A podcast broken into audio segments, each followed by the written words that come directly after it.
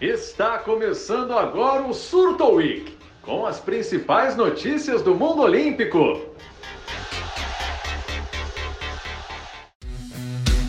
Olá, seja bem-vindo e bem-vinda ao Surto Week, o podcast do site Surto Olímpico com os principais destaques do esporte na última semana.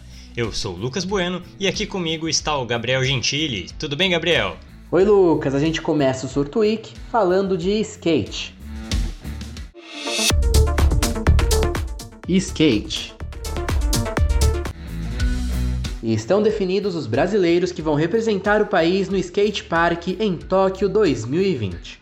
No masculino, o Brasil terá Luiz Francisco, Pedro Barros e Pedro Quintas. Já entre as mulheres, as brasileiras do skate park serão Indiara Aspe, Dora Valera e Isadora Pacheco. A confirmação veio após os resultados do Jew Tour, competição realizada nos Estados Unidos e que era a última do período de classificação do skate park. No evento, os brasileiros ficaram pela semifinal, que teve um protesto dos representantes do Brasil no masculino. A manifestação foi contra os critérios da arbitragem na competição, que afetaram os brasileiros e também skatistas de outros países. Já no Skate Street, as vagas ainda não foram confirmadas porque falta a disputa do Mundial da modalidade, que começa no próximo dia 31. No Deal Tour, o Brasil teve uma dobradinha com Pamela Rosa levando o ouro e Raíssa Leal, a fadinha do skate, ficando com a prata. Outra brasileira na final foi Letícia Buffoni, que acabou ficando em quarto lugar. As três devem ser as representantes do país no skate street feminino nos Jogos Olímpicos de Tóquio. Já no para skate, Felipe Nunes venceu tanto a disputa no parque como no street, com outro brasileiro, Vinícius Sardi, ficando com o bronze também nas duas modalidades. Lembrando que Apesar de ter virado um esporte olímpico, o skate adaptado ainda não está no programa dos Jogos Paralímpicos. Atletismo O brasileiro Daniel Nascimento venceu a maratona do bicentenário do Peru, com um tempo de 2 horas, 9 minutos e 5 segundos. A marca é índice olímpico e coloca Daniel como o quinto melhor brasileiro da história na maratona. Vale destacar que o corredor tem apenas 22 anos e esta foi sua primeira vez correndo os 42.195 metros. A vaga olímpica ainda não está confirmada. A World Athletics definiu um limite de 80 corredores nas maratonas olímpicas e esse número já foi superado no masculino.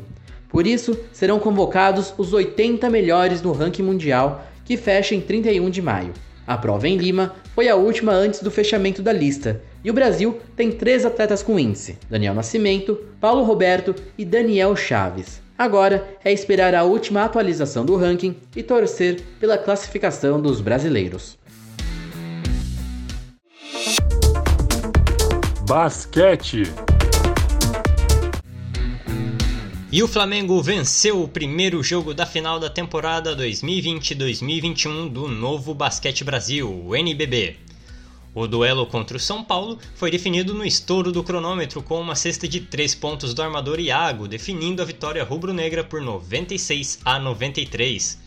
Lucas Mariano do São Paulo foi o cestinha do jogo com 29 pontos, enquanto Iago foi o principal pontuador do Flamengo com 25. O segundo jogo da série Melhor de 5 acontece na segunda-feira, dia 24, 8 horas da noite, no Maracanãzinho. Vôlei Nesta semana, a seleção masculina de vôlei fez uma série de amistosos contra a Venezuela em preparação para a Liga das Nações de Vôlei. Foram três vitórias por 3 sets a 0 sem muitos sustos para os brasileiros. A equipe já viajou no domingo para Rimini, na Itália, para a disputa da Liga das Nações. A estreia do Brasil será na quarta-feira, dia 26, contra a Argentina.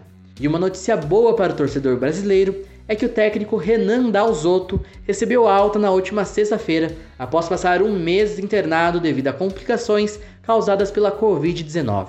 Renan vai acompanhar o trabalho da seleção na Itália remotamente, com Carlos Schwank comandando a equipe na beira da quadra. Triatlo Nesta semana, o Brasil participou da etapa de Lisboa da Copa do Mundo de Triatlo. A prova do revezamento misto distribuía vagas para três equipes ainda não classificadas para Tóquio 2020. A equipe brasileira participou da prova, mas não concluiu após um problema com Miguel Hidalgo na transição entre a natação e o ciclismo. Um problema com o zíper fez com que o triatleta não conseguisse tirar o macacão e precisasse desistir da competição. As vagas olímpicas ficaram com Bélgica, Itália e Suíça. Na disputa individual, Hidalgo se recuperou fazendo uma boa prova e terminando em 21º lugar no masculino. Entre as mulheres, Jennifer Arnold teve problemas com um furo no pneu de sua bicicleta, mas conseguiu terminar a prova na 28ª posição. Ginástica artística. No sábado, Simone Biles voltou a competir pela primeira vez desde o Mundial de Ginástica Artística de 2019. A norte-americana, que deve ser a principal estrela dos Jogos Olímpicos de Tóquio, venceu o US Classic, com nota de 58.400 no individual geral. Simone estreou seu novo salto na competição, um Yurchenko com duplo mortal carpado. O salto tem grau de dificuldade 6.6, o mais alto na ginástica feminina. E caso a ginasta realize o elemento em Tóquio, ele irá receber o seu nome e será o quinto BIOS no código de pontuação. Simone também estreou sua nova coreografia no solo. Se no Rio ela se apresentou ao som de Masquenada de Sérgio Mendes, em Tóquio seu solo será embalado por Tokyo Drift, da trilha sonora do filme Velozes e Furiosos Desafio em Tóquio. Golfe. Phil Mickelson conquistou o título do PGA Championship, um dos quatro majors de golfe masculino.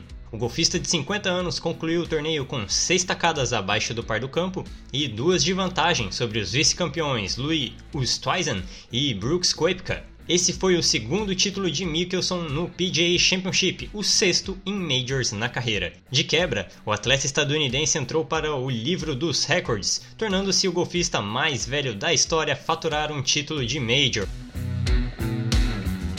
E termina aqui mais uma edição do Surto Week. Fique sempre ligado com a gente nas redes sociais em arroba Surto Olímpico no Twitter e no Instagram. Semana que vem estamos de volta com os principais destaques do mundo dos esportes olímpicos.